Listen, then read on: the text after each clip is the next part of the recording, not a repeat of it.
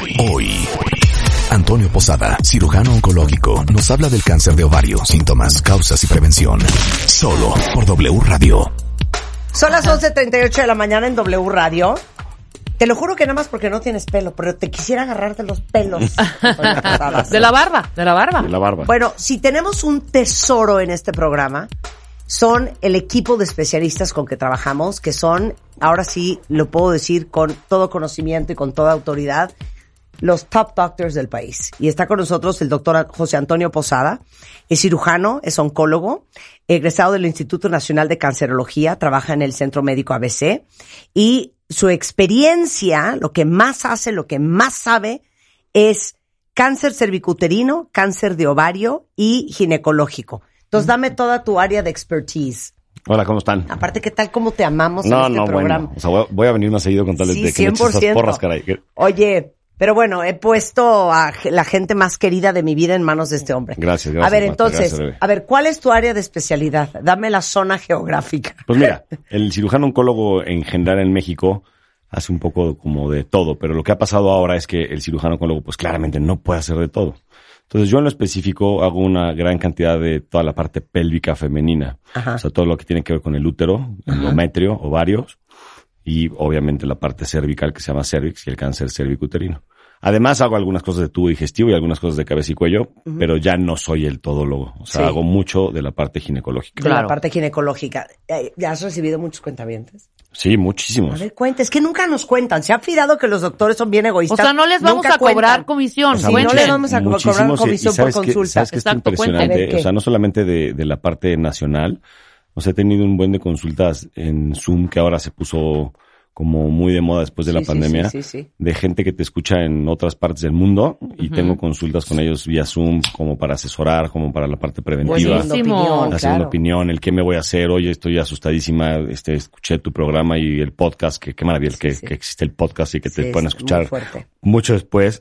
Y entonces sí, ha, ha llegado una gran cantidad del, del- del programa a la parte preventiva y obviamente a la parte diagnóstica y terapéutica en el consultorio.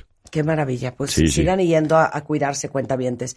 Lo que pasa es que a todo mundo le friquea eh, pensar en ir a un oncólogo. O sea, cuando yo hablo con mis amigos, eh, el otro día me decía un amigo, oye, este, fíjate que salió una, una mastografía rara de mi esposa, ¿tendrás un oncólogo?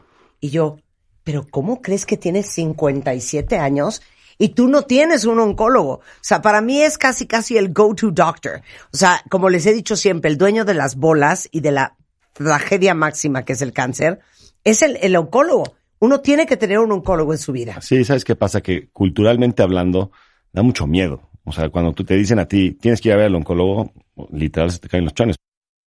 El, el ir a hablar de la palabra cáncer, del diagnóstico, da mucho miedo, impone, impone mucho. Entonces, no está padre que te digan tienes que ir al oncólogo, pero lo que yo les digo en la consulta es saber. Sí está padre venir a, a la parte preventiva, sí está padre venir a hablar de lo que te tienes y lo que no tienes que hacer, sí está padre identificar tus factores de riesgo. O sea, el chiste del oncólogo es entender que no es solo cuando tengas el diagnóstico, sino si tienes la sospecha de que puedes tener alguna enfermedad Bueno, yo creo que yo nunca les he a contado esta historia de hace como 14 años, pero un día me siento una bolita en, en, el, en la chichi y yo, bueno, ya llorando, me quería matar. Y entonces, este, me dice Juan, mi esposo, bueno, pues mañana vemos qué onda, no, no vamos nada. Inmediatamente le hablé al oncólogo y inmediatamente, al día siguiente, me hice la mastografía y el ultrasonido. Esto fue hace, sí, 14 años, yo creo. Y, y me dijo, nada, es un conducto mamario tapado, no pasa nada. Pero cero busqué ni a un ginecólogo, ni a un internista, ni a un médico general. El dueño de las bolas es el oncólogo. Sí, pero es cuestión totalmente de actitud. Tú porque, bueno, al, al tomar el, el toro por los cuernos ya lo que voy, listo, no quiero esperarme más y no quiero saber otra historia. Me adelanto y lo hago, pero la mayoría de la gente no, le da mucho susto encontrarse una bolita. La mayoría de la gente dice, Absolutamente. no, seguro no es nada, mejor me voy a esperar otro ¿Cómo ratito. crees? La mayoría de la gente no acude al oncólogo de forma preventiva. Bueno, ok, podemos hablar de lo que nos ocupa. Adelante. Ok, yo no sé qué está pasando, cuentavientes, pero ya me tiene con los nervios de punta el cuento del cáncer de ovario. No nos vayamos lejos. La queridísima Rebeca Jones. Edith González. Edith González. Bueno, ahorita Rebeca Jones. Y aparte me pone muy mal el cuento del cáncer de ovario porque dices que no se siente. Mira, A o sea, danos el cuento. Te, te voy a platicar un poco la historia del ejemplo que acabas tú de poner de la persona que conoces. El- De Edith. Sí, de Edith. O sea, lo importante es el momento del diagnóstico. No es lo mismo que tú llegues a la consulta de forma preventiva y resulta ser que yo le diga a mi paciente, sabes que te encontré una bolita en el ovario y mide 3 centímetros, relájate, te la voy a quitar por la paroscopía y dependiendo de los hallazgos vamos a ver si necesitas o no tratamiento, a llegar con una enfermedad en una etapa avanzada. Eso es toda la diferencia del mundo. Y el problema es que el cáncer de ovario, pues es muy silencioso, como la mayoría, ¿no? Que te- sí, sí. me lo has dicho en otros programas, me choca que sea silencioso, me choca que no tenga muy síndrome. mal.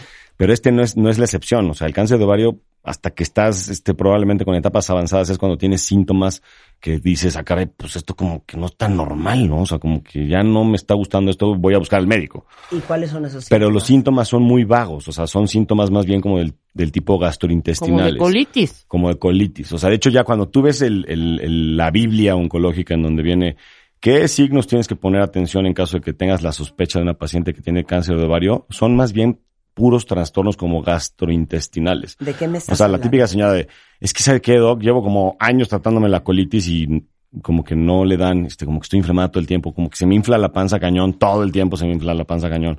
Como que, fíjate que mi trastorno menstrual, si es una mejor, una mujer que todavía está menstruando, se ha alterado. O sea, son cosas como insignificantes que dices, pues sí, que pues nunca estoy- harías la correlación Exacto, entre como- el ovario y... Exacto, no haces la Y la colitis. Y la- exacto. Pero ahora, si tú dices, oye, esta señora tiene un año de colitis y no se ha hecho colonoscopía, no se ha hecho un estudio, no se ha hecho una valoración por un gastroenterólogo, no ha sido revisada, algo no debe estar bien. Entonces, Claro. por eso es que nosotros insistimos tanto en el, a ver, véanos como la parte preventiva, no como la parte diagnóstica y terapéutica. Vengan al oncólogo una vez al año con un estudio de ultrasonido transvaginal, veamos cómo están tus ovarios, veamos si tus ovarios son normales para tu edad, identifiquemos si tienes algún factor Bueno. de riesgo. ¿Me explico? Eh, Y saben que voy a abrir un corchete porque les voy a contar otra historia que acabé otra vez en tus manos que enseña exactamente cómo nunca pensarías que es el ovario.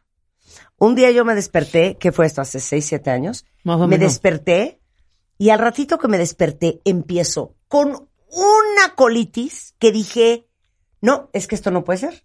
Y como yo ya había tenido eh, gastritis erosiva, eh, colitis como súper fuerte, yo dije, es una colitis. Mm. Me pongo el cojín eléctrico, me, me pongo encima de una almohada. Era un dolor hasta que le dije a Juan, es que esto no es normal, me duele demasiado. Y Juan, tranquila, mi amor, tranquila. y yo no, es que me duele muchísimo, esto no es posible. Me voy a urgencias. Y en eso aparece el doctor de Canine al que llamé y le dije, Para la "César, parte de gastro. Yo dije, esto es una colitis muy seria. Y entonces vino César, me dijeron, a ver, te queremos hacer una tomografía del abdomen. Y en eso entra y me dice, ¿quién es tu ginecólogo? Y yo, yo no uso ginecólogo, háblale a Antonio Posada. Entonces, aparece Antonio y yo, Antonia. Corte A, cuéntales lo que yo tenía. O sea, lo que tenías, y que qué bueno que lo pones como ejemplo, es que tenías un quiste hemorrágico, o sea, tenías un- una pelota, sí, en el ovario, pero que cuando nosotros la vimos por ultrasonido nos dimos cuenta que a pesar de que tenía un tamaño importante como para darle atención, pues era un quiste hemorrágico. Quiste hemorrágico, traducción es que se te hace como un globito de sangre dentro del ovario, cercano a tu periodo, y se rompe. Y cuando se rompe, que fue lo que te pasó a ti, la sangre irrita cañón todo lo que está a su alrededor, o sea, pegado al colon, y por eso es que parecía que tenías una colitis, porque lo que tuviste al momento en que se reventó el quiste fue un dolor muy importante por toda la irritación del contenido del De quiste. la sangre, ¿qué tal? Pero cuando, cuando vimos, o sea, yo me acuerdo perfectamente me de- de, el diciendo, dolor, que ¿de, era qué, ¿de qué me estás hablando? Quítamelo mañana, o sea, es que no puede ser, es que mide cinco.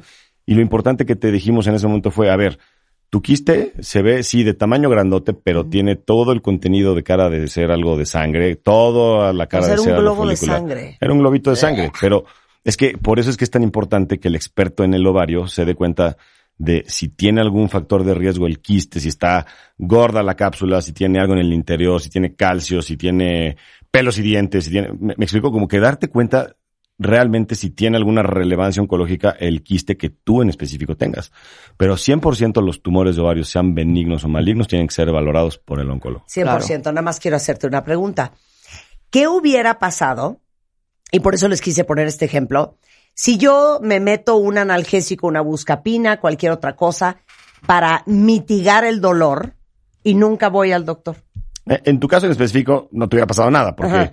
pues ya al final. Pero nunca hubiera sabido que se me reventó un quiste en el ovario. Nunca hubiera sabido. O sea, tú hubieras metido tres hubiera toneladas de pensado que, ay, analgésico. ya y- se me pasó la colitis y no era colitis. Exacto. Te metes un camión de analgésico y dices, ah, tan, tan, se acabó mi problema.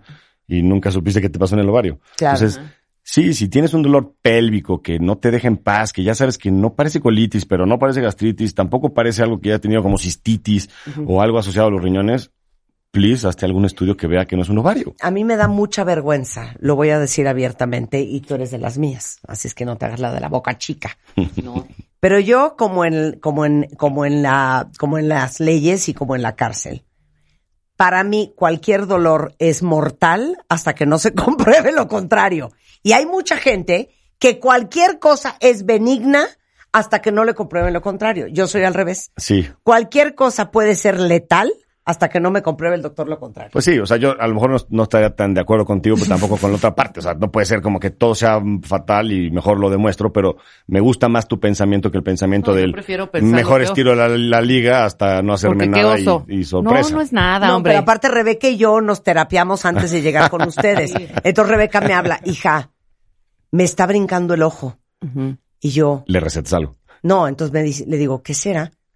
Hija, ¿y si tengo un tumor en el Sí, cerebro? es, es- lo primero que pensamos. O sea, no decimos es una mioclonía. Exacto, es un El otro día yo traía una mioclonía en el dedo y entonces yo dije, oficial, ya tengo Parkinson. O sea, yo pienso en lo peor y de ahí trabajo para atrás. Sí. Ok, cierro corchete. Eh, lo que quería que entendieran todos es que hay que hacerle caso a su cuerpo y uno nunca peca de exagerado y qué bueno que fui al hospital y que me di cuenta que tenía un quiste reventado de sangre. Ahora, en el caso del cáncer de ovario, Toño, si no es, si es silencioso y no te das cuenta, ¿cómo te cuidas los ovarios? Mira, nosotros cu- culturalmente hablando también, tú sabes que al pediatra y al ginecólogo son a los especialistas que tenemos siempre como a nuestro lado. Entonces, lo que yo le digo a mis pacientes en general cuando van a la consulta es, no dejes de tener tu revisión ginecológica porque, de Anual, acuerdo, claro. tienes que tenerla, que te tome tu papá Nicolau, que te revise. En el momento que te haga un ultrasonido transvaginal en su consultorio y te diga, oye, veo algo en tu ovario que no me gusta, le dices, doctor, deme dos segunditos, ahorita vengo y vas a mi consultorio y te reviso yo en, tu- en mi consultorio y veo las imágenes. Pero la única forma es la preventiva. Una vez al año te tienes que hacer tu ultrasonido, una vez al año te tienes que hacer tu mastografía, una vez al año te tienes que hacer estudios generales. O sea, la cultura del check-up ginecológico y del check-up general hace toda la diferencia del mundo.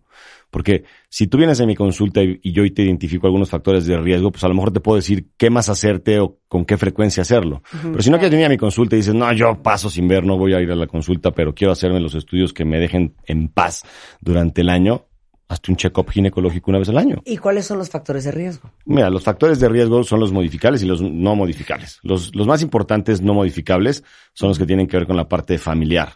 O sea, la, La parte genética. familiar y la genética. Hay una mutación que seguramente has escuchado en alguno otro de tus programas del BRCA1 y BRCA2, que son mucho de mama, y también se asocian al cáncer de ovario. O sea, el BRCA1 hasta en el 40% puedes desarrollar cáncer de ovario y el BRCA2 como en el 20%. Esos son los que, pues ni modo, te tocaron y si ya sabes que los tienes, estás obligada a revisarte con muchísimo más frecuencia. Y los modificables, que pues son los que te tocan. O sea, oye, ¿sabes qué? Que fumo cañón, O sea, ya bad este, no bajo de peso, la obesidad es un factor súper importante porque ¿Por estás, pues que es, es que lo- la obesidad es un factor proinflamatorio, estás inflamado todo el tiempo. Claro. Entonces, e- e- esa parte es importante. Si te empezó a bajar muy chiquita, si te dejó de bajar muy grandota, o sea, son factores de riesgo porque pues el, el, el ovario todo el tiempo se está cicatrizando y todo el tiempo se está rompiendo. Entonces, como que el periodo de más Pues si no es actividad es otro. es, es un factor de riesgo. Esos son factores de riesgo. Ahora sí, comunes. durante 20 años consecutivos o 23, voy a decirte esta, esto, esta pregunta, pero no me tachen de cómo dices eso. O sea, es, es, es- he salido perfecta, o muchos, muchas, eh, igual tú, Marta, igual cualquiera que nos esté escuchando, hemos salido muy bien. ¿Por qué nos tienen, o sea, forzosamente al 21, al 22 o al 23 nos puede dar algo? Sí, Esa es la mi respuesta pregunta. es sí, por eso tienes que convertir en un hábito tus vigilancias. Puta. Dilo del Entonces, seguro 50 médico. años haciéndonos. El, el ejemplo todo. que le ponía es, es la típica historia de, híjole, nunca, nunca he usado mi seguro médico, pues ¿para qué lo sigo pagando? Lo cancelas No, ma, no, tómala. eso sí es una Ah, Pero, pero es, ¿eh? pero es la historia de todos los Es días. lo Rebe. mismo. Ay, si en 20 años no me ha dado cáncer de mama, yo creo que ya no me va a dar. Ajá. Ya no me voy a Cancelado, checar. ¿Cómo cancelado. crees? Cancelado, cancelado. Sí, cancelado. La, la, la vigilancia es, híjole, todo el tiempo. Ok. Todo el tiempo. Entonces, danos el protocolo para cuidarnos los ovarios y regaña a todas las mujeres que la última vez que se checaron los ovarios, que se hicieron un Papa Nicolao, una eh, colposcopía, fue hace cinco años. o nunca. Yo, yo creo que la fase, la, la parte más fácil para que las pacientes lo, lo entiendan es que lo conviertan como en un combo. Ya, combo anual. Me toca mi mastografía ultrasonido, ultrasonido pélvico más menos transvaginal en caso de que sea necesario y papá Nicolau. Listo, una vez al año. Entonces, Ese es tu combo. ya, sabes que te toca en...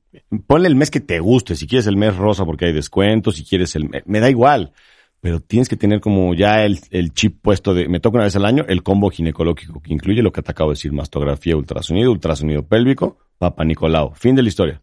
Ok, si te encuentran cáncer de ovario temprano. ¿Hay salvación? 100%. O sea, el, 100%. el cáncer de ovario temprano ni siquiera necesita más tratamiento. O sea, cuando tú detectas un quiste que no te gusta, no te encanta, lo quitas, lo mandas a estudiar, te dicen que sí es cáncer de ovario y es una etapa temprana o una etapa 1, ni siquiera la paciente necesita recibir más tratamiento. La cirugía es suficiente tratamiento y está curada. Entonces sí, la respuesta es claro, existe un tratamiento curativo para el cáncer de ovario, siempre y cuando las etapas sean tempranas. Ok, bueno, ya, lo voy a decir porque yo no les puedo mentir. Yo no tengo en, este ginecólogo cuentavientes porque yo he aprendido con tantos doctores que han venido que pues la, la mayoría de las ocasiones que uno necesita un ginecólogo es cuando uno va a traer un bebé Un al mundo. Punto y se acabó. Entonces, yo creo que todas las mujeres deberíamos tener nuestro endocrinólogo. Eh, yo me acabo de hacer los estudios hace dos semanas y se los mandé al doctor Odette Stempa, que fue jefe de endocrinología del hospital ABC. Me dijo, estás perfecta, mi perfil ginecológico. Y quien me revisa los ovarios, el endometrio este, y los miomas es el doctor Antonio Posada. Sí. ¿Puedo vivir con ustedes dos? Sí, la, la respuesta es sí, Marta, pero tampoco es como que se trate de que se peleen con su ginecólogo y que No. nunca más lo vuelvan a ver. No. Porque a mí sí me gusta mucho que lleguen ya con una valoración del ginecólogo, pero por eso les, les subrayo el, a ver, si tú estás con tu ginecólogo y te dice, te encontré una bolita, déjame ver qué vamos a hacer, nada de qué vamos a hacer, vienes a mi consultorio y yo te digo qué se tiene que hacer. Sí, claro. O sea, el ginecólogo es, es una autoridad en la parte de lo que tiene que ver con su especialidad, pero hasta ahí, las bolas del ovario no son de su, de su costal. O sea, claro, no, no, no, no es el costal. ginecólogo. Claro. Y no, hay muchos ginecólogos de, mira, no, no, no te preocupes, mira, sí puede ser cáncer, pero yo te voy a operar. No, no, no, no, no. Quien No, opera no, no. Cáncer o cualquier bola en esa zona es el cirujano oncólogo. Es correcto. Punto Porque además el pronóstico se modifica. A ver, O sea, ¿por eso qué? es lo que está cañón. O sea, las historias que yo veo en el consultorio es, es que vengo de tal lado, me operó mi ginecólogo y resulta ser que cuando me quitó el tumor se le rompió. El que se le rompe el tumor mientras lo extrae le cambia el pronóstico, porque esa paciente inmediatamente necesita quimioterapia solo por haberlo roto durante la extracción. Entonces imagínate.